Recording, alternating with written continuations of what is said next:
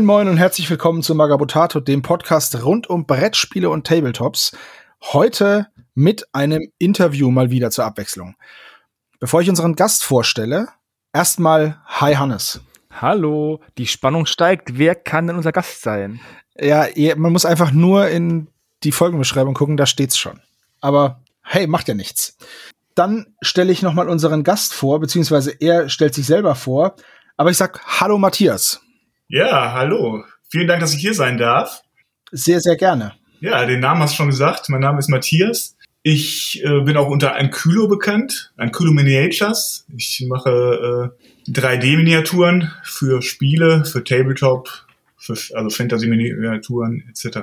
47 Jahre alt, ja, lange, langjähriger Tabletop-Spieler seit 1990 tatsächlich. Und da bin ich dann auch dahin gekommen zu dem Sculpting, Modeling-Bereich, 3D-Druckbereich. Das war meine Interessenlage, da bin ich hergekommen sozusagen. Also direkt, du bist direkt ins Hobby eingestiegen und hast dann angefangen selber zu kneten, weil 3D-Modellierung war damals ja nicht, aber ja, nee, äh, das war anders. Äh, damals äh, war ich tatsächlich erstmal nur in diesem Tabletop, in dem Tabletop-Hobby unterwegs. Das heißt 1990 eingestiegen mit Epic, falls das nur jemand kennt. Ja, natürlich. Ja, ne, das klassische Epic, geniales Spiel. Und äh, von da aus dann, wie es so häufig ist, rübergegangen zu den anderen Systemen äh, 40k und Warhammer.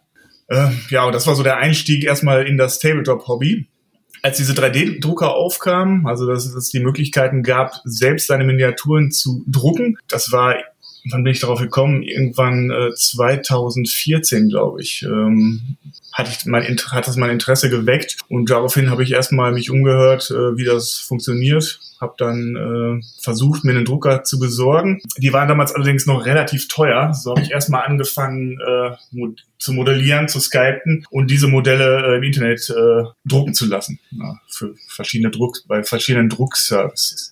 Ja, und das fing halt tatsächlich auch mit Epic Miniaturen an, die ich geskypet habe damals, die ich dann habe drucken lassen. Und ähm, ja, so ging es immer weiter, bis ich dann bei Warmaster gelandet bin und mit Excellent Miniatures am Ende zusammengearbeitet habe. Jetzt äh, seit einem Jahr, seit 2020 bis jetzt. Ja, das ist der Werdegang gewesen. Das ist ja ein sehr, sehr schöner Werdegang. Du bist aber dann diesen kleinen Maßstäben ja stets und ständig treu geblieben, ne?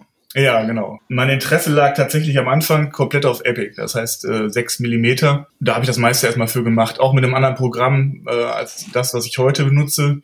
Das war so eher der Einstieg, kann man sagen. Ja, ein bisschen gesteigert habe ich mich auf 10 Millimeter zurzeit, aber äh, dabei ist es jetzt auch erst erstmal erst geblieben, weil es natürlich auch sehr viel Arbeit ist. Ne? Ähm, gibt immer viel zu tun, die Leute wollen viel haben, kostet sehr viel Zeit immer. Wie läuft denn bei dir dieser Modellierprozess ab? Also bei dem klassischen Sculpen mit Green Stuff ist es ja, du machst ja einen Klumpen, machst da so eine Figur, wie ein, die wie ein Männchen aussieht, dann kommt viel Zauberei, für mich zumindest, und danach ist ein fertiges Modell da. Ja, also ich habe nie wirklich äh, klassisch äh, geknetet, sage ich jetzt mal einfach, ähm, modelliert, sondern immer nur 3D. Aber ich glaube, es ist nicht so ein großer Unterschied zum 3D-Modellieren. Der große Unterschied ist natürlich, dass man alles äh, wieder rückgängig machen kann.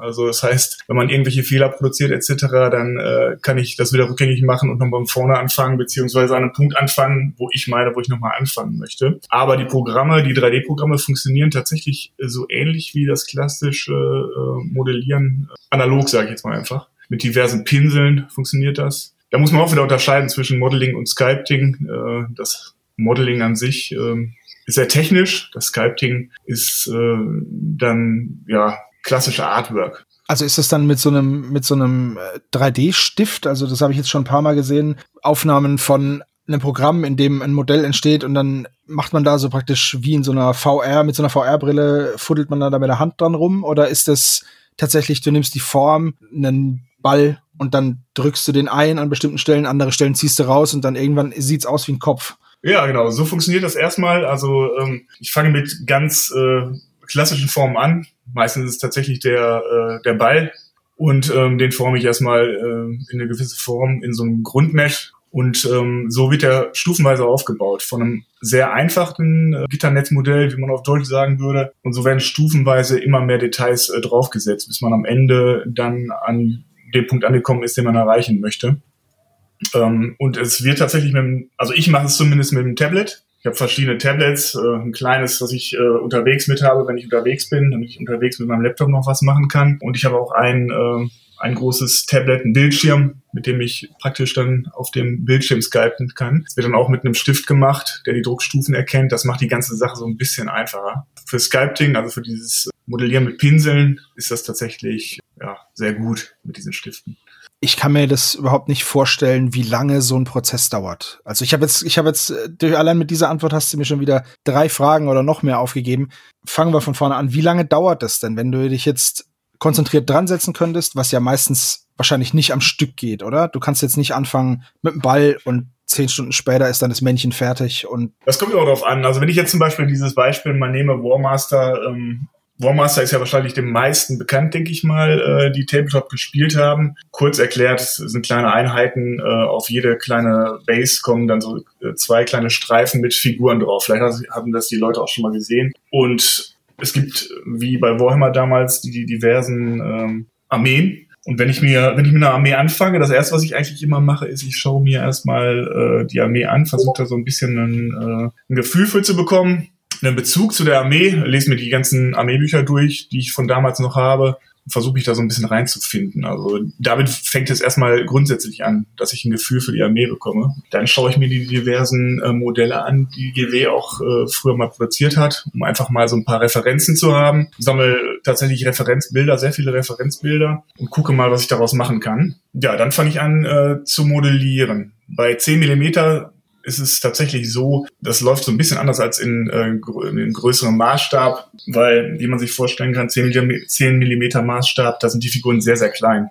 Also der klassische, die klassische Menschenfigur ist 10 Millimeter groß und ähm, da gehen einige Details verloren. Deswegen muss man äh, so ein bisschen aufpassen, dass man gewisse Merkmale der Figur dann äh, übertrieben darstellt bei den Köpfen meistens so, dass man die Köpfe etwas größer gestaltet, als sie in einem 28 mm Maßstab wär, wären, damit die Leute diese Figuren auch aus der Entfernung auf dem Tabletop äh, gut erkennen können.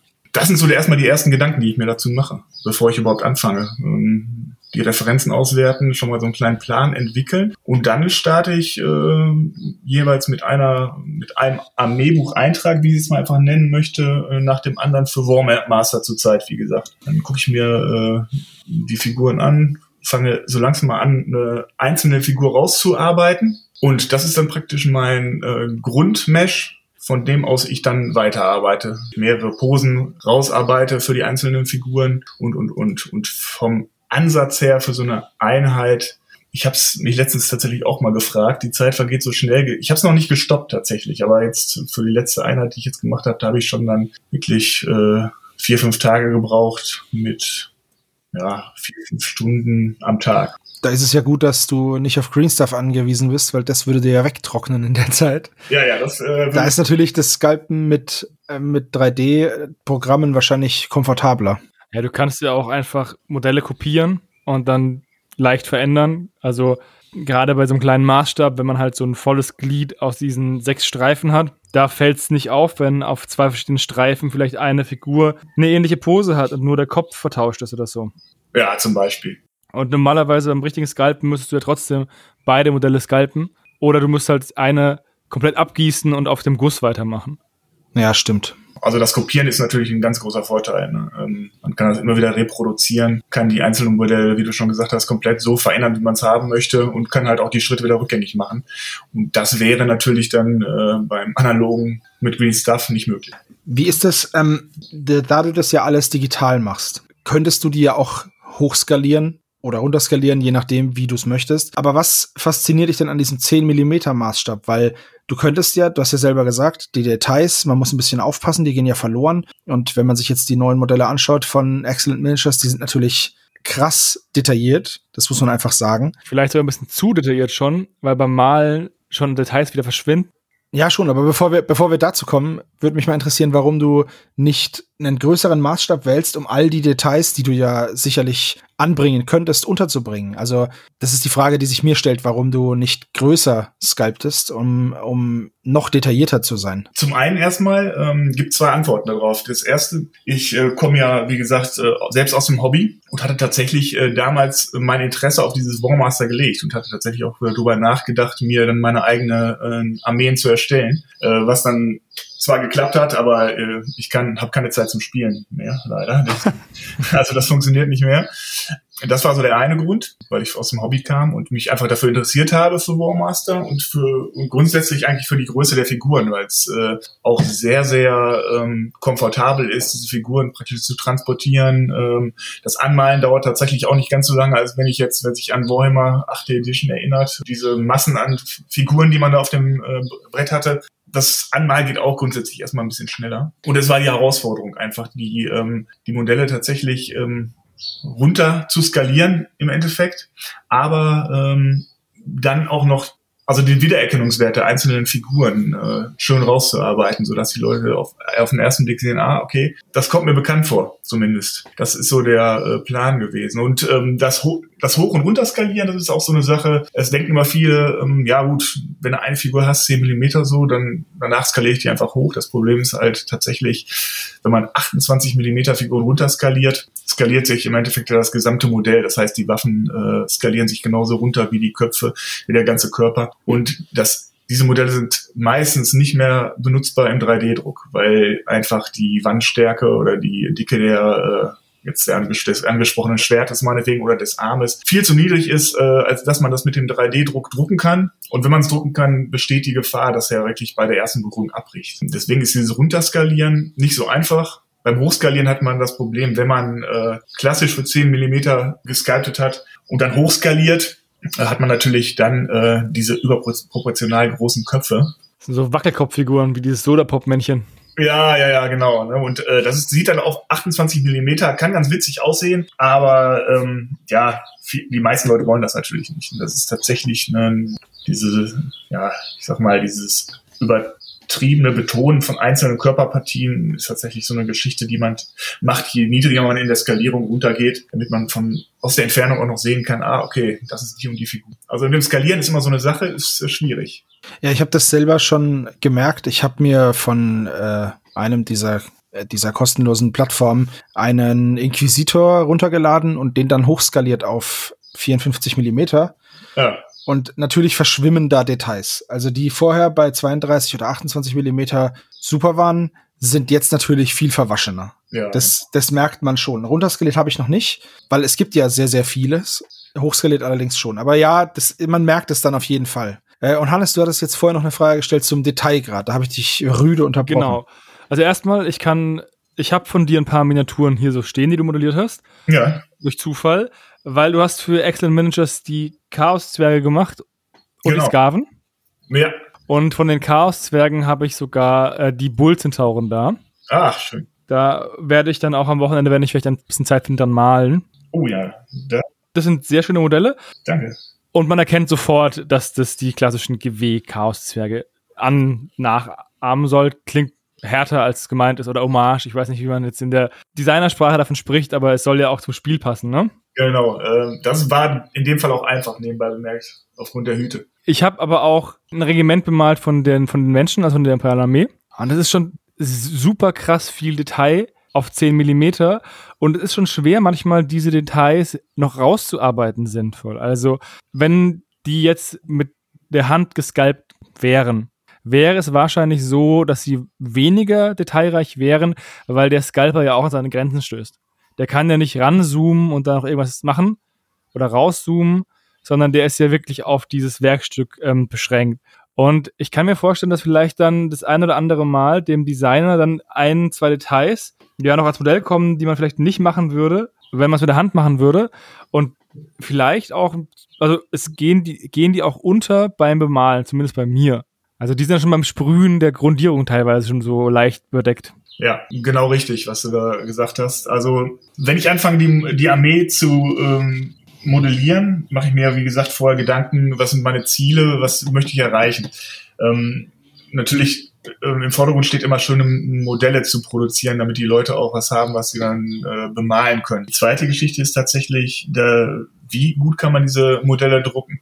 Also ähm, wenn ich jetzt komplett durchdrehe und einfach ähm, drauf losskypte und wirklich gar nicht drauf achte, wie die Pose ist dieser Figuren, zum Beispiel, ähm, dann kommen meistens dabei Figuren raus, die ähm, eigentlich nicht mehr druckbar sind oder nur so schwer druckbar sind, dass die Leute äh, einfach derartig Probleme kriegen, dass es auch keinen Spaß mehr macht. Ich versuche tatsächlich die Einheiten, die ähm, häufig gedruckt werden müssen, die mehrfach in der Armee dann vorkommen, versuche ich ähm, möglichst supportfrei zu modellieren solange das möglich ist. Ne? Das geht natürlich immer zu, auf, äh, auf Kosten dann der, ähm, der Pose der Figuren, äh, weil man tatsächlich nicht viele Möglichkeiten hat, diese Überhänge zu verhindern. Da kann man ein bisschen tricksen, aber ähm, die Posen, man ist schon ein bisschen eingeschränkt, wenn man darauf achten möchte. Es gibt auch einige Sculptor, die da gar nicht drauf achten. Ähm, also ich ähm, pre-supporte meine Miniaturen, so dass die Leute, wenn sie die kaufen, sofort auf die äh, Platte schmeißen können und sofort losdrucken können. Aber es gibt auch einige Sculptor, die praktisch nicht pre-supporten. Und dann ist es natürlich schwierig, wenn diese Figuren dann auch noch so designt sind, dass man gar nicht auf, äh, ja, auf äh, die Möglichkeiten des Druckes geachtet hat, sozusagen. Also das ist die zweite Sache, wo ich darauf achte. Ich versuche, die Sachen möglichst äh, printfreundlich, sozusagen, druckfreundlich zu machen. Und die dritte Sache ist genau die, die du gesagt hast. Mittlerweile sind die Drucker, ähm, besonders die Drucker, die Excellent Miniatures äh, benutzt, übrigens, ähm, sind so detailliert, also die können so feine Details mittlerweile drucken, ähm, dass es schon in so einen Bereich geht, wo man schon Angst haben muss, wenn man zu viel grundiert, äh, dass die, ähm, ja, dass die einzelnen Details weg sind. Ähm, einer von den, von diesen Freischärlern hier, der hat einen Schnauzbart. Ja. Der ist nach dem Grundieren nicht mehr da. Ja, genau. Er ist einfach abgrundiert. Also, wo ja. es mir jetzt, wo es mir jetzt besonders aufgefallen ist, sind eben die neuen, ja, dieses Lizard Kingdom, wie es heißt, also die Echsenmenschen für Warmaster. Ja. Wenn man sich da diese Linieninfanterie anschaut, also diese ganz normalen Streifen, die sind schon wirklich hoch detailliert. Also die haben dann ja Edelsteine am Kragen und, und auch richtige Zähne und Fingernägel und so. Also das wird dann halt irgendwann, wir hatten es jetzt im Stammtisch drüber, ich habe halt die Befürchtung, dass, weil es eben geht, wenn man das vergleicht mit den originalen Modellen in dem, in dem Maßstab von früher, die Warmaster-Modelle von früher, ja. dann ist es natürlich, das ist ja ein Riesensprung. Ja, auf jeden Fall. Und ich habe so das Gefühl, oder na, was heißt Gefühl? Und Befürchtung ist auch zu viel. Aber es könnte vielleicht sein, dass sich so manch ein Designer halt auch dazu hinreißen lässt, noch was dran zu machen, einfach weil es halt auch geht. Also es ist ja verständlich, aber dass man man darf halt nicht aus dem Blick verlieren, dass das Ganze ja äh, gut beim Druck ist vielleicht noch möglich, aber es muss halt auch noch bemalt werden, ohne dass es dann zu geschlonzt wird irgendwie. Ja, ja, ja, das sehe ich ganz genauso. Ich vermute auch so ein bisschen, es liegt an, einfach an der Präsentation der, äh, der Modelle. Das Problem ist, ähm, sobald man die Modelle irgendwo präsentiert, ähm, benutzt man häufig auch äh, gerenderte Bilder. Ne? Und auf diesen gerenderten Bildern sehen diese Figuren natürlich ähm, dann sehr, sehr nett aus, wenn die einen hohen Detailgrad haben. Und der Transfer dann, den Transfer dann zu bringen nach dem Motto, äh, ja gut, ich habe jetzt ein schönes gerendertes Bild, oh, die Figur hätte ich gerne. Den Transfer dann zu bringen, äh, ja, vielleicht sieht das aber gar nicht so aus, wenn es dann wirklich gedruckt ist. Oder ich habe gar nicht die Möglichkeiten, dann tatsächlich so detailliert zu malen. Äh, das ist, glaube ich, schwierig für die meisten. Ähm, von daher gebe ich euch recht, ähm, man muss sich zurückhalten, was diese Details angeht auf 10 Millimeter. Vorteil bei der ganzen Geschichte ist natürlich, dass man die hochskalieren kann, nebenbei bemerkt. Ne? Also ähm, ja, das stimmt. Tatsächlich. Also ich sage jetzt mal, diese Modelle, die zurzeit im Umlauf sind, äh, die kann man tatsächlich auch, glaube ich, auf 28 Millimeter hoch äh, skalieren. Aufgrund des Detailgrades her. Ne? Ja. Die, dieser Detailgrad, muss, da muss man bedenken, ähm, der kommt bei den zurzeit erhältlichen Heimdruckern, die auch schon sehr gut sind, aber ähm, der kommt nicht unbedingt raus. Also Excellent Miniatures sticht da schon raus mit ihren Druckern. Äh, die haben allerdings auch, äh, ja, ich sag mal, Profi-Werkzeug. Äh, und ähm, die können diese Details tatsächlich äh, sehr schön abbilden. Aber fürs Malen, ich gebe euch recht, ähm, ist es teilweise schwierig. Es ist auf jeden Fall schön anzusehen und ich habe ja jetzt schon ein bisschen Erfahrung sammeln können mit den Modellen. Der Druck ist echt gut und das Plastik, was sie benutzen, ähm, ist auch das echt gut. Das Resin. Ja. Weil mir ist zweimal schon was abgebrochen. Einmal ein Schwert, also zweimal ein Schwert eigentlich, und es hat sich super leicht wieder ankleben lassen. Das ist auch eine Sache, die ich extrem, die mich extrem begeistert hat. Okay. Weil, wenn mal, also es berichtet natürlich leichter was ab bei 10 mm als bei 28 mm. Ja, das stimmt. Ist ja alles viel filigraner. Ich habe zum Beispiel gestern meinen Schreibtisch aufgeräumt und ich habe hier über mein Mikrofon so eine kleine Staubsocke. Und dann habe ich die ähm, Modelle von so einem Regiment hingestellt und dann ist mir aufgefallen, da fehlt ein Streifen. Und ich dachte, wo ist denn der? Und dann habe ich eine halbe Stunde gesucht, bevor ich dann gemerkt habe, der hat sich in der Socke verfangen mit, einem, mit, mit einer Bade und hing jetzt an meinem Mikro. das ist ein ganz neues Problem bei so kleinen Maßstäben, dass man wirklich auf dem Tisch Teile verlieren kann ja. oder ganze oder ganze Regimentsteile. Ja, das stimmt, das stimmt. Aber tatsächlich geht äh, dieser Maßstab zurzeit durch die Decke. Also ähm, nicht nur Warmaster, Minihammer kannte ich vorher gar nicht. Ähm, es gibt jetzt eine große Community, die tatsächlich Warhammer spielt ähm, sechste Edition, siebte Edition, achte Edition, wie auch immer, aber mit äh, 10 bis 15 Millimeter großen Figuren. Da wird einfach äh, das komplette Regelwerk Werk halbiert, also alle Maß, Maße werden halbiert, Entfernung, Bewegungsentfernung, alles wird halbiert und es wird mit 10 bis 15 Millimeter großen Figuren gespielt. Ja, kann ich, ich, ich kann den Beweggrund nachvollziehen. Ja. Einfach, ja, man braucht viel weniger Platz, sowohl zum Spielen als auch zum Verstauen. Ja. Allerdings wundert mich das jetzt schon ein bisschen, weil du das gerade ansprichst, dass das jetzt so durch die Decke geht. Weil das ist ja momentan ist es ja in aller Munde. Ja. So, meine Erklärung dafür ist einfach, dass es jetzt möglich ist, ansprechendes im 10 Millimeter Maßstab zu drucken, beziehungsweise sich drucken zu lassen. Es gibt genau. ja, der Maßstab ist ja nicht neu. Und es gibt da ja auch einiges, was auch schon auf dem Markt ist, was sehr gut ist. Also Van Dyke Managers sei da mal erwähnt. Der Kerl, der Christian, der die aus dem vollen Material rausschnitzt, die Modelle. Ich habe das schon gesehen ja. und das ist schon krass beeindruckend. Aber das dauert ja noch länger als das 3D zu modellieren. Ja. Und äh, da haben wir ja auch wieder das Problem. Dann hast du ein Modell, brauchst aber für, keine Ahnung, der hat auch Erste Weltkriegsmodelle, brauchst im Endeffekt ja dann ständig wieder das gleiche Modell nochmal. Nur in einer leicht anderen Pose, weil selbe Uniform, selbe Bartmode gefühlt, Gesichter ja. siehst du ähnlich. Und deswegen glaube ich, dass, äh, dass es immer ein Hindernis war für so einen kleinen Maßstab und jetzt eben dieses Hindernis überwunden ist durch den 3D-Druck. Also ist, ist das so oder okay? Doch, das, äh, das ist definitiv so. Also als, als ich mich damit beschäftigt hatte damals, äh, sechs Jahre jetzt, glaube ich, hier, circa und mit Epic angefangen habe und angefangen habe, die Epic-Modelle zu machen, ähm, hatte ich mich umgeschaut und da war der Form 2 zu der Zeit äh, groß im Gespräch und das war auch ein äh, praktisch ein Resinendrucker. Ähm, der hat aber zu dem Zeitpunkt irgendwas mit 3000 Euro gekostet. Also da war der Einstieg in diesen 3D-Druck für mich noch nicht so erschwinglich. Ähm, paar Jahre später war es dann so, dass ich, äh, dass ich dann die ersten Drucker gesehen habe, die dann für 300 Euro auf dem Markt und die auch wirklich gute Ergebnisse erzielen. Also das muss ja. man sagen.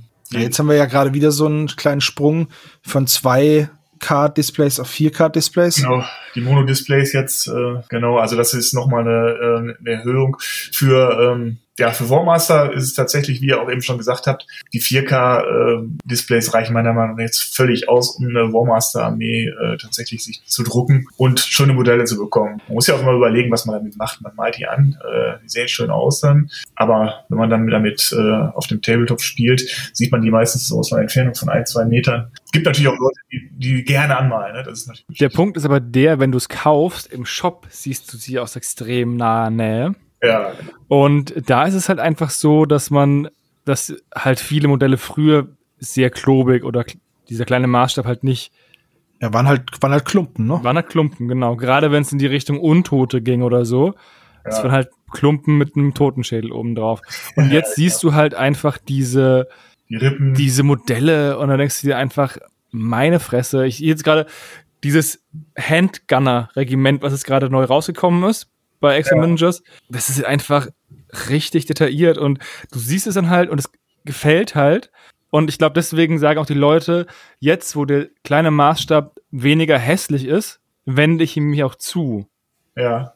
Also der große Nachteil war, dass die Modelle oft nicht schön waren und die Vorteile sind liegen auf der Hand, es ist günstiger, das Spielfeld ist kleiner, das Malen ist schneller aber jetzt, es wurde alles überkompensiert von der Schönheit der, der Figuren, weil du ja, wenn die Modelle nicht schön sind, bringt sie nicht, wenn es kosten, wenn's kostengünstig ist. Ja. Ist ja nicht schön. Und jetzt sind sie halt sehr, sehr schön geworden und jetzt sagen die Leute, jetzt gibt es nur noch Vorteile und deswegen fange ich jetzt mit sowas an. Ja, das glaube ich auch. Ähm, der Detailgrad ist halt, ist auch ein wichtiger Maßstab. Also wie gesagt, ich denke auch immer dann darüber nach, wie kann ich die Modelle möglichst schön präsentieren. Ähm, aber man hat halt viele, ähm, ja, man muss an viele Sachen denken, wenn man es dann wirklich äh, perfekt kann man sowieso nicht machen. Also ich kann nie sagen, die Sache ist jetzt perfekt gelaufen. Aber ähm, wenn man es alle Bereiche beachten möchte, Druckfähigkeit, ist sie gut zu drucken. Das ist schon schwierig. Also Focus-Trägen ist zum Beispiel so ein Beispiel, also ist ein Beispiel dafür, wie man das machen kann. Die sind auch, die gehen nicht so extrem in die Details rein, aber die Figuren sind sehr äh, druckfähig, also man kann sie sehr gut drucken und ähm, sie machen richtig schöne Modelle, muss man sagen, ne, im 10 mm Maßstab. Das ist ja auch noch ein richtig wichtiger Punkt, dass das Modell, wenn es aus dem Drucker kommt, auch so aussieht wie auf dem Render. Ja. Weil das ist ja, wenn, es gibt ja sehr viele Kickstarter mit 3D-Druck und die haben echt schöne Modelle, aber du brauchst halt auch die, die eigene Infrastruktur, um das dann zu drucken zu können. Wenn es dann nur Crap rauskommt, dann ist ja niemand glücklich. Ja, genau. Ja, gerade bei so einem kleinen Maßstab. Ich habe ja, wie gesagt, ich habe zwei 3D-Drucker, einen äh, Filament und einen Resindrucker. Warum? Ich habe sogar Dateien für Bretonen. Aber warum habe ich sie noch nicht gedruckt? Ich habe halt einen Anycubic Photon S ja. mit einem 2K-Display. Und immer wenn ich mir die Modelle auf der Seite von Excellent anschaue, sehe ich halt, was die für eine Detailschärfe haben und für einen Detailgrad. Und ja. dann denke ich mir halt, hm, ich weiß halt, dass mein Drucker das so nicht hinbekommt. Also, ja, stimmt. Das, ich, ich weiß es, dass es nicht so crisp wird an den Details. Ich, das, ich meine, ich kenne ja meine Drucke. Ich weiß ja, was ich schon gedruckt habe. Und dann ist es halt so ein bisschen naja, dann kaufe ich es lieber doch. Zumal jetzt für so ein Handgunner-Regiment, das sind jetzt halt auch nur 11 Euro, ne? Also, das sind zwölf so Streifen. Also ein Streifen für einen Euro. Und dann kommt man halt auch zu dem Punkt, wo man sagt, ja, okay, warum soll ich es selber drucken? Weil für den Preis muss ich es ja auch noch sauber machen und entgraten. Und das kriege ich ja alles schon als Service geboten, wenn ich dann hier, keine Ahnung, für einen Held vier Euro ausgebe, dann ist es erledigt. Ja, ja vor allem, weil die STL-Files jetzt auch nicht so viel billiger sind. Also bei den Hochelfen-Bogenschützen kosten die STL-Files 7 Euro. Das heißt, wenn du sie dir als Regiment druckst, kostet es 3,99 Euro mehr. Also wenn ja. du es kaufst. Das, es bringt halt nur was, wenn du wirklich die, die kaufst und dann drei, viermal ausdruckst. Genau. Ja, und vor allem vielleicht noch Freunde irgendwie mit, mit versorgst, so klar. Was man ja nicht machen sollte. naja, ja klar, aber das ist, das ist sowieso sowas. Wenn man die Datei kauft, dann gehört sie einem ja. Ah. Also, beziehungsweise, ich weiß, ich weiß, aber guck doch mal in die verschiedenen, es gibt ja verschiedene Foren und Seiten und die werden jetzt ja alle nicht genannt, ist auch egal, aber das wird ja auch einfach weitergegeben. Ja, im Endeffekt ist es ja genau dasselbe wie mit CDs brennen in den 90ern oder Raub. Ja, nur dass du, Spielen. nur dass du nicht mal, hier hast du ja nicht mal einen Kopierschutz drauf. Bei einer ja, CD ja. in den 90ern brauchtest du noch irgendwie ein Crack-Ding, um den, um den Kopierschutz auszuhebeln. Ähm, hier ist es ja einfach so, du, das kann ja niemand überprüfen. Also ja, ich kann es jetzt auch, ich kann es jetzt auch einfach einem Kumpel ausdrucken und ihm schicken. Dann hat er im Endeffekt Resin plus bisschen Arbeitszeit plus Porto bezahlt. Und jetzt mal eine Frage an dich, Matthias. Dieses, merkt man das, dass das, dass das Zeug verteilt wird, aber man es im Endeffekt nur einmal verkauft hat oder gewissen, gewisses Mal verkauft hat, aber es ist viel öfter auf dem Markt oder? Puh, ja, kann ich jetzt noch nicht wirklich sagen, muss ich ehrlich gesagt sagen. Also ähm, tatsächlich ist es so, man muss natürlich äh, auf die Ehrlichkeit der Kunden erstmal hoffen und es ist natürlich schwierig, ne? wie du schon sagtest, es ist kein Kopierschutz drauf, aber ähm, die Meinung in den Foren zumindest ist auch tatsächlich immer, äh, Leute, hier keinen Schwarzmarkt eröffnen, äh, verkauft die nicht weiter oder gebt die nicht weiter, besser gesagt, weil irgendwann äh, sollte man das merken als äh, Sculptor, würde man natürlich irgendwann sagen, gut, dann mache ich es nicht mehr. Ne? Also ähm, ich habe unheimlich viel Spaß daran in der ganzen Geschichte, nur es nimmt auch einen ganz, ganz großen äh, Teil meiner Zeit weg. Mit Familie ist das natürlich schwierig, wenn man sich da so reinhängt in diese Geschichte. Und ähm, da hoffe ich einfach dann immer auf die Ehrlichkeit der äh, Leute, die das kaufen. Und ich glaube schon, dass die meisten wirklich so ehrlich sind und das nicht weitergeben. Hoffe ich jedenfalls mal. Im Endeffekt schaden sich schadet sich die Community auf langer Sicht ja immer nur selbst. Das ist ja immer so. Wenn du, wenn der Modellierer dann nichts davon hat, dann wird er einfach die Arbeit einstellen. Wenn die Miniaturenschmiede dann keine schwarzen Zahlen schreibt, wird die auch irgendwann nicht mehr neue Modelle auf den Markt bringen können. Also ich, ich glaube eher, dass es dann so sein wird, dass äh, Leute wie du jetzt, Matthias, dass ihr zwar weiter sculptet, aber dass das Zeug einfach nicht mehr als STL-Datei ähm, verfügbar sein wird, sondern dass du weiterhin ein physisches Modell kaufen musst. Und dann sind wir ja im Endeffekt wieder da, wo wir immer waren. Es gibt einen Designer und der entwirft ein Modell, egal ob das jetzt äh, per Hand geknetet ist oder per 3D-Verfahren erstellt ist, ähm, und lässt es dann herstellen. Ja. Das kann ja dann auch sein, dass jetzt zum Beispiel ein Modell einmal gedruckt wird, ein Master, und der dann abgegossen wird und man daraus einen Resinenguss macht oder so. Keine Ahnung. Ja. Also das ist das, was, wie ich mir es vorstellen kann, was passieren könnte, wenn man da so, wenn es da so Schwarzmärkte gibt. Aber ich muss ganz ehrlich sagen, ich habe es auch so noch nicht erlebt. Also man, wenn man jetzt guckt, zum Beispiel, ich wollte immer schon so einen so einen Dampfpanzer haben, den gibt's jetzt hier als Clockwork Tank heißt er. Ja. Wenn ich das jetzt irgendwie mal eingebe in irgendeine der Suchmasken, über die man Miniaturen findet, dann kann man zwar ähnliche Modelle finden, die sind aber qualitativ ein, zwei, drei Levels unter dem, was es da zu kaufen gibt. Und dann sind es halt auch wieder nur elf Euro. Und dann ist die Frage, warum soll ich mir die Arbeit machen? Ja. Auf der anderen Seite, es gibt ganze Internetseiten, die sich auf E-Book-Piraterie spezialisiert haben und viele E-Books kosten halt 99 Cent irgendwann mal. Also, das heißt, sie betreiben einen riesengroßen Aufwand, um nicht mal einen Euro zu sparen. Ja. Also, die Menschen sind in der Hinsicht seltsam, wenn sie Sachen umsonst wollen.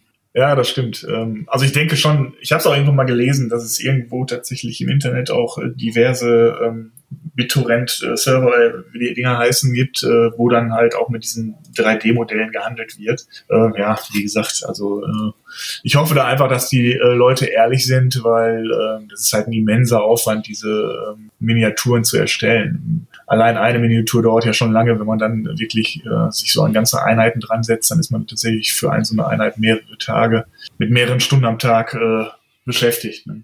Von daher hoffe ich darauf, dass die Leute tatsächlich ehrlich sind. Da hat Excellent Miniatures den Vorteil, die verkaufen die physikalischen. Äh, hm. Und nur ganz wenig STL-Files. Ja, ja, also die Sache ist halt immer die, am Ende gewinnst du solche Schlachten nur über die Qualität. Ich kann mir zu Hause natürlich irgendwelche STL-Files besorgen und sie dann mit meinem Drucker ausdrucken und dann werden die halt Kategorie 2 bis 3 oder ich kann sie halt einfach hier kaufen für eine erstklassige Kategorie und dann werden die Leute, die halt sagen würden, ah, ich kann es mir auch irgendwie zu Hause drucken, vielleicht doch überzeugt. Ja. Mir zum Beispiel wäre der Aufwand zu hoch. Ich habe keinen 3D-Drucker erstmal. Ich habe in meiner Wohnung keinen Platz. Ich will meinen Bruder nicht die ganze Zeit äh, belästigen, ähm, dass er mir irgendwie Kram druckt. Und 6,99 Euro für so eine Kriegsmaschine, ich bitte dich. Ja, das ist richtig. Also das 10 mm Hobby ist echt sehr geldbeutelfreundlich, das muss man schon mal sagen. Ja, ähm, Matthias, du hast jetzt gesagt, dass du mehrere Stunden am Tag da dran sitzt. Machst du diese Modelliererei hauptberuflich? Nee, nee, ich mache das nebenbei. Äh, das schaffe ich dann auch wirklich nur, wenn ich, ähm, wenn ich dann äh, mal Freiraum habe. Zurzeit ist meine Frau in, äh, in einer Kur mit den Kindern und da habe ich dann die Möglichkeit, natürlich ein bisschen dran zu ziehen. Das heißt, jetzt entstehen Armeen. Kann ich mir was, da kann ich mir was wünschen. Ich hätte voll gerne Oger. Ja, Oger habe ich ja schon. Das habe ich gesehen, deswegen habe ich gesagt, ich will mehr Oger. ja, ich bin da äh, dran. Also diese Oger-Geschichte, die, ähm, das waren die ersten Skypes, die ich gemacht habe für Womaster. Die hatte ich auch noch gar nicht äh, tatsächlich veröffentlicht und hatte aber nur ein Bild im Internet gezeigt und da wurden die Stimmen nachher so laut, dass die Leute die unbedingt haben wollen. Dann habe ich die ähm, Print ready gemacht, sage ich mal, und äh, habe die dann den Leuten gegeben. Äh, die kamen auch ganz gut an und da fehlt auch nicht mehr viel. Da fehlen noch. Äh, ich glaube, das stimmt, ja. Zwei oder drei Positionen, glaube ich. Die, die Knoblers fehlen, wenn es die noch gibt. Also die gab es zumindest früher und dann die irgendwelche.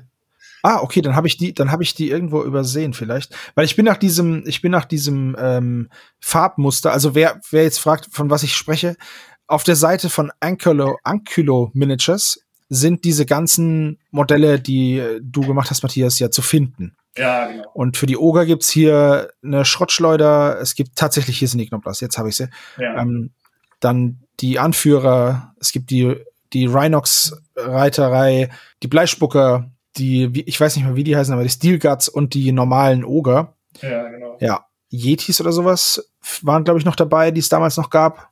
Ja, genau, die fehlen noch die äh, Gorja, ne, die Verschlinger. Genau. Die fehlen noch, die sind auch nur in der, in der Warmaster-Liste mit drin. Ja. Ich glaube, der Riese ist noch dabei bei der Warmaster. Dieser Aber ja. Riesen gibt es auch neu bei Accident Managers. Ich habe mir gerade angeschaut, gibt es zwei Giganten, der Giant, sehr, sehr geile Modelle. Ah. Ja. Sind dann für dieses Mini-Hammer. Aber es ist ja der gleiche Maßstab mit 10 Millimetern. Genau. Also genau es ist schon. Aber wie ist es jetzt? Die Designs sind ja stark an die Designs von GW angelehnt. Ja. So. Klar, anderer Maßstab und ein System, das die, das die Firma Games Workshop nicht mehr herstellt. Genau der Riese, diese beiden Riesen, die jetzt rausgekommen sind, zumindest der eine davon, ist ja 1A der Riese ja. aus, dem, aus dem alten Kunststoffbausatz. Genau. Inwiefern gibt sowas Probleme? Oder gibt es da überhaupt irgendwelche Probleme? Also, weil ja, ich denke schon, dass es da Probleme gibt. Ähm, also man muss tatsächlich aufpassen. Man sollte. Der Vorteil bei Warmaster ist tatsächlich, Warmaster wurde ja seit äh, vor vielen Jahren aufgegeben erstmal. Und ähm, die ja, alte Welt ist ja tatsächlich äh, faktisch auch aufgegeben worden, ist ja irgendwann zerstört worden, kann man sagen. Bei den alten Modellen ist es, glaube ich, nochmal gar nicht so problematisch. Bei den neuen Modellen, also wenn man dann an Modelle rangeht, die auch tatsächlich existieren, die man momentan kaufen kann, da muss man, glaube ich, schon ein bisschen mehr aufpassen. Und da fängt das dann halt auch wieder mit dem Detailreichtum an. Ich denke, man sollte es vermeiden, die 10 mm Modelle so detailreich zu machen, dass sie dann auf 28 mm hochskaliert werden können. Weil äh, ich könnte mir vorstellen, dass äh, Games Workshop dann irgendwann sagt, Moment mal, äh, kann man hochskalieren. Das kann man sogar für unsere aktuellen Spiele benutzen. Da könnte ich mir tatsächlich vorstellen, dass die das nicht gern sehen. Also da muss man auch aufpassen mit. Äh ja, okay. Ja, das, das ich habe mir sowas ähnliches schon gedacht, weil Games Workshop hat ja jetzt auch irgendwann mal vor einigen Monaten oder wann das war, irgend so ein Name-Dropping betrieben und irgendwas von der alten Welt erzählt. Seitdem kam aber nichts mehr. Ja. Und ich kann mir halt vorstellen, dass sollten die das zurückbringen wollen, das System, weiß nicht, ob sie das jemals machen werden, aber falls, dass es dann irgendwie Probleme geben könnte. Weil, wie ja. gesagt, man kann halt das 1A erkennen, was was ist. Was ja schön ist und was auch wirklich ein toller Nostalgiefaktor ist, aber ja. das sehe ich natürlich durch meine romantische Hobbyistenbrille.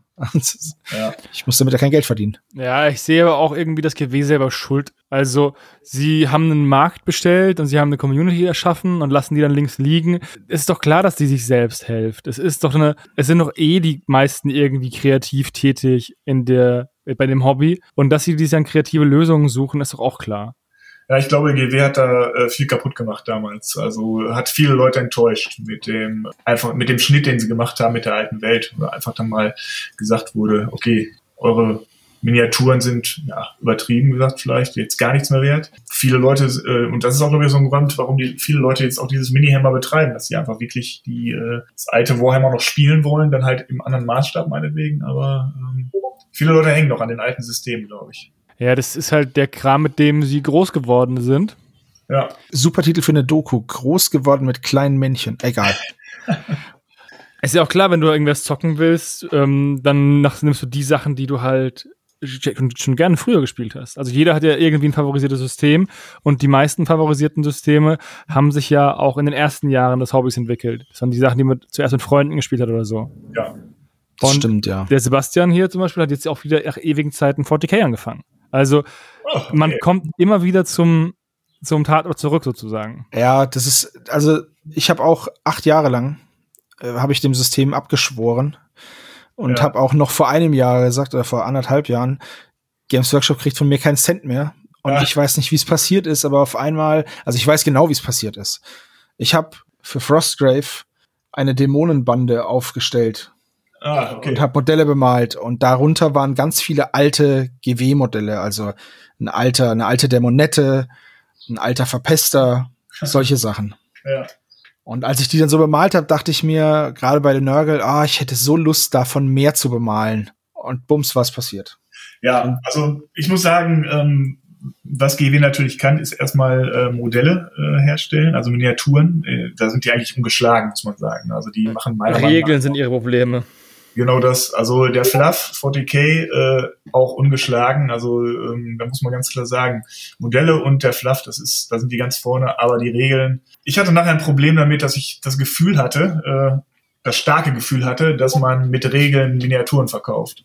Und ähm, da habe ich dann irgendwann gesagt, okay, das, ähm, da habe ich jetzt keine Lust mehr drauf, weil wir auch wirklich, ähm, wir haben viel gespielt, wir haben auch Turniere veranstaltet und wenn man dann gemerkt hat, plötzlich, oh, guck mal, äh, das neue Modell rausgekommen ist, Plastikbausatz, äh, den man häufig verkaufen kann, da sind plötzlich die Regeln so stark geworden, dass äh, dass man nichts anderes mehr nehmen will, hatte das ein, äh, für mich einen relativ äh, einen schlechten Beigeschmack. Und da ja. habe ich irgendwann gesagt, das, das macht keinen Sinn für mich.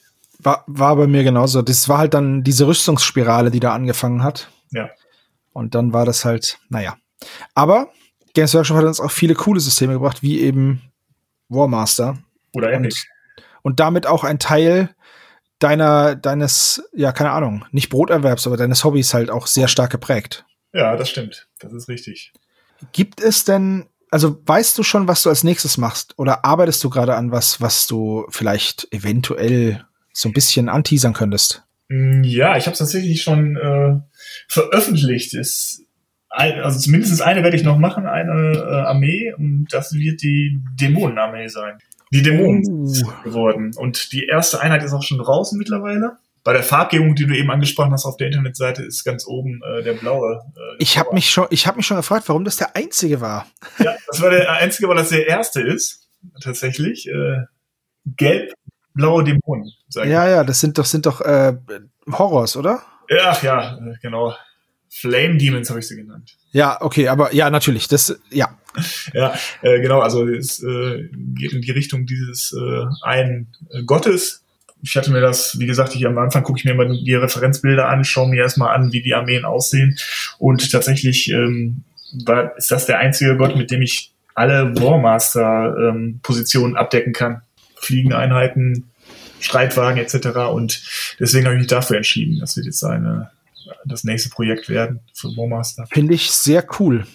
Ich fand, ich fand, also mein, mein allererster World War war der World War 25 und ich glaube, zu dem Zeitpunkt kamen die rosa Horrors irgendwie raus oder so. Ja. Und ich fand die so super witzig, diesen einen, der auf seinem Kopf rumgetrommelt hat, ähm, der, dessen Körper praktisch so eine Kesselpauke war ja. und so. Und die Finger waren so diese Schlä mhm. Schlägel. Das war schon echt cool.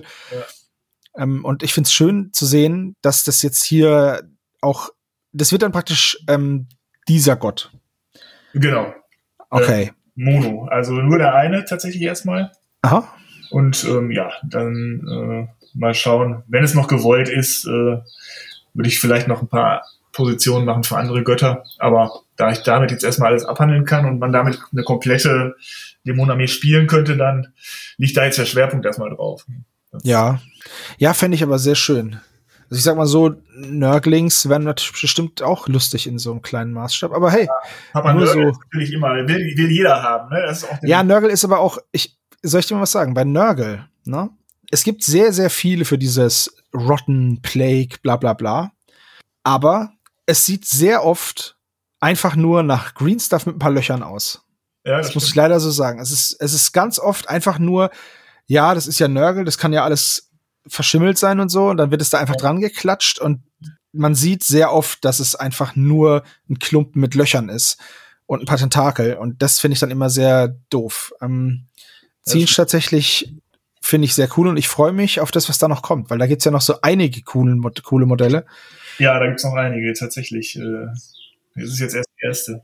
Inwieweit, äh, also in welchen Abständen können wir denn jetzt eventuell mit Neuigkeiten von dir rechnen? Also äh, heute habe ich die eine Einheit fertig bekommen und ähm, ja, jetzt ähm, gucke ich erstmal nach, was ich als nächstes mache. Ähm, von den ganzen Warmaster-Positionen. Meistens plane ich das immer so, dass ähm, ich diese ähm, Grundeinheiten, die man, äh, wenn man eine 1000-Punkte-Armee meinetwegen äh, aufbauen will, hat man äh, ein paar Positionen, die man tatsächlich nehmen muss, und das sind so meistens die äh, Einheiten, die ich als erstes mache, damit die Leute, wenn sie drucken, äh, sich auch dann direkt schon spielfähige äh, Armeen drucken können. Äh, da sind dann meistens äh, die Charaktere dabei und äh, die zwei äh, ja, Grundeinheiten, die man dann dafür braucht. Das ist so der Plan erstmal. Und äh, danach schaue ich immer, wo ich gerade inspiriert bin, welche Einheit ich als nächstes machen möchte und ähm, arbeite die dann nach und nach ab. Ja, also tatsächlich habe ich mir auch zum Ziel gesetzt, äh, bei jeder Armee, die ich jetzt gemacht habe, zumindest alle Warmaster-Einheiten ähm, zu machen. sodass äh, da keine Position mehr fehlt. Dann kommen natürlich immer ganz viele Mini-Hammer-Spieler, die dann noch äh, die ein oder andere Einheit an, äh, oder das ein oder andere Modell haben wollen, was sie dann für Mini-Hammer benutzen können. Mache ich dann teilweise auch, aber ähm, ja, wie schon gesagt, es ist immer sehr, sehr ähm, viel Arbeit, es geht viel Zeit drauf und die Priorität liegt dann tatsächlich erstmal auf den Obermaster-Positionen, die ich dann erstmal alle durcharbeite sozusagen. Ja. Sehr interessant. Obwohl wir noch stundenlang weiter labern könnten mit dir, ähm, sollten wir dich vielleicht auch gar nicht so lange von deinem digitalen Sculpting-Schreibtisch fernhalten, ja. dass noch weitere schöne Modelle von dir auf den Markt kommen. Ja, ich werde mich bemühen. Matthias, vielen, vielen Dank für dieses tolle Interview und für deinen, für den Einblick in deinen Arbeitsalltag, beziehungsweise ja. in deinen Hobbyalltag. Dein Hobbyalltag ist auf jeden Fall produktiver als meiner, muss ich sagen. Naja, anmalen und so ist auch dann. Ja, schon, schon, aber damit ähm, beglücke ich ja nicht einen Haufen Leute, sondern nur mich und, und, und, alle Gegner, gegen die du spielst. Ja, das weil stimmt. Weil man möchte immer gegen eine Malta-Armee spielen. Das stimmt, das stimmt. Ja, das ist immer die erste Priorität. Ne? Erstmal anmalen und dann spielen. Das wäre optimal tatsächlich. Und das fällt gesagt als getan. Ja, ja auf jeden und Fall. das fällt mit 10 Millimeter aber leichter als mit 28 und aufwärts. Deswegen ja. sehr, sehr schön, dass dieses, dass dieser Maßstab so einen äh, zweiten Frühling erlebt, so ein Revival bekommen hat. Ja. ja. Ja, ich würde mich freuen, wenn ich, äh, Hannes, du hast gesagt, dass du äh, die Figuren jetzt anmalst, ne? Ja, die Chaoszwerge, genau. Ja, die Chaoszwerge. Ja. Ich würde mich freuen, wenn ich Bilder sehe, wenn du die auf Facebook stellst. Äh, wo ja, die werden bestimmt auf unserem Instagram-Kanal auftauchen, Mario Potato. Genau. Und vielleicht gibt's ja auch den ein oder anderen Blog dann mal zu den Sachen, die ich so mache. Ich baue mehr oder weniger zwei Armeen gleichzeitig auf, so Imperium und Chaoszwerge. Ah, ja. Beim Imperium habe ich schon fleißig gemalt, da bin ich schon sehr stolz auf mich. Ich habe sogar ein paar Modelle gemalt, die ich eigentlich gar nicht malen muss, weil die zum Protonen gehören. Aber ja. ich fand einfach den Pegasus so cool, also wollte ich mal anmalen. Ja, der ist wirklich schön. Äh, aber die Chaoswerke sind tatsächlich, zumindest die Grundeinheiten sind sehr leicht zu bemalen. Das, das glaube ich auch, ja. Mein größtes Problem ist gerade, dass ich keine passenden 40 auf 20 Millimeter Bases habe.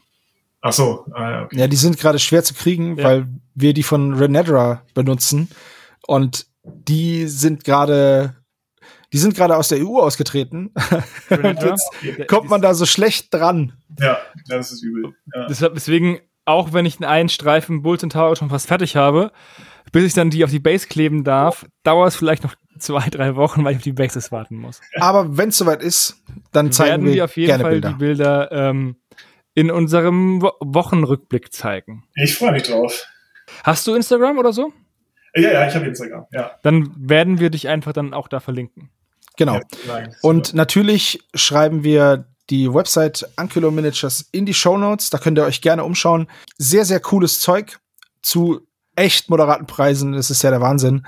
Und ich gehe dann mal Oger shoppen wahrscheinlich, ja. um irgendwas gegen dein Imperium aufzustellen, Johannes. Ich bräuchte noch einen Firebelly, glaube ich. Den haben die Oger noch nicht. Stimmt, stimmt, stimmt. Äh, ja, ja, nur ein Also nur falls du mal irgendwie falls du jetzt gleich Zeit hast, falls du mal am Sonntagnachmittag so. Zeit hast. In zwei, drei Minuten. Ja. ja, äh, aber er kommt auf meine Liste. Äh, tatsächlich äh, habe ich eine Liste, die ist schon sehr lang. Da schreibe ich mal drauf, äh, was die Leute haben möchten. Wie Na, das, gesagt, das, das glaube ich sofort, dass die Liste immer länger wird. Ja. Ja, gut. Alles klar. Dann vielen Dank, dass du da warst. Und wenn unsere Hörer noch Fragen haben, könnt ihr die gerne unter den Podcast stellen. Wir können die dann weiterleiten oder der Gefragte kann selber drunter antworten, weil wir haben bestimmt nicht alles abgedeckt, was man über 3D-Modellieren erzählen kann. Müsstest du halt nochmal wiederkommen, Matthias, wenn es okay ja, ist. kein Problem. Hat Spaß gemacht auf jeden Fall. Da komme ich gerne wieder. Dankeschön. Uns auch. Das war's mit Magabotate für heute. Wir wünschen euch noch einen schönen restlichen, was auch immer Tageszeiten ihr das hört. Also bis zum nächsten Mal. Und ähm, danke, Matthias, danke, Hannes. Kein Problem, gerne Und wieder. Wir sind raus für heute. Tschüss. Ciao. Tschüss.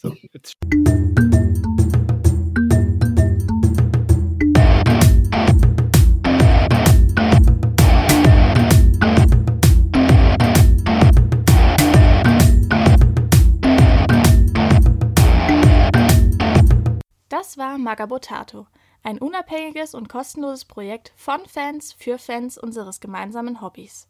Gerne könnt ihr uns unterstützen, indem ihr uns entweder eine Spende über paypal@magabotato.de zukommen lasst oder uns auf www.patreon.com/magabotato abonniert.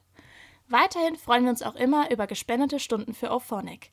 Den Button hierfür findet ihr auf unserer Website www.magabotato.de. Vielen Dank fürs Hören und bis bald!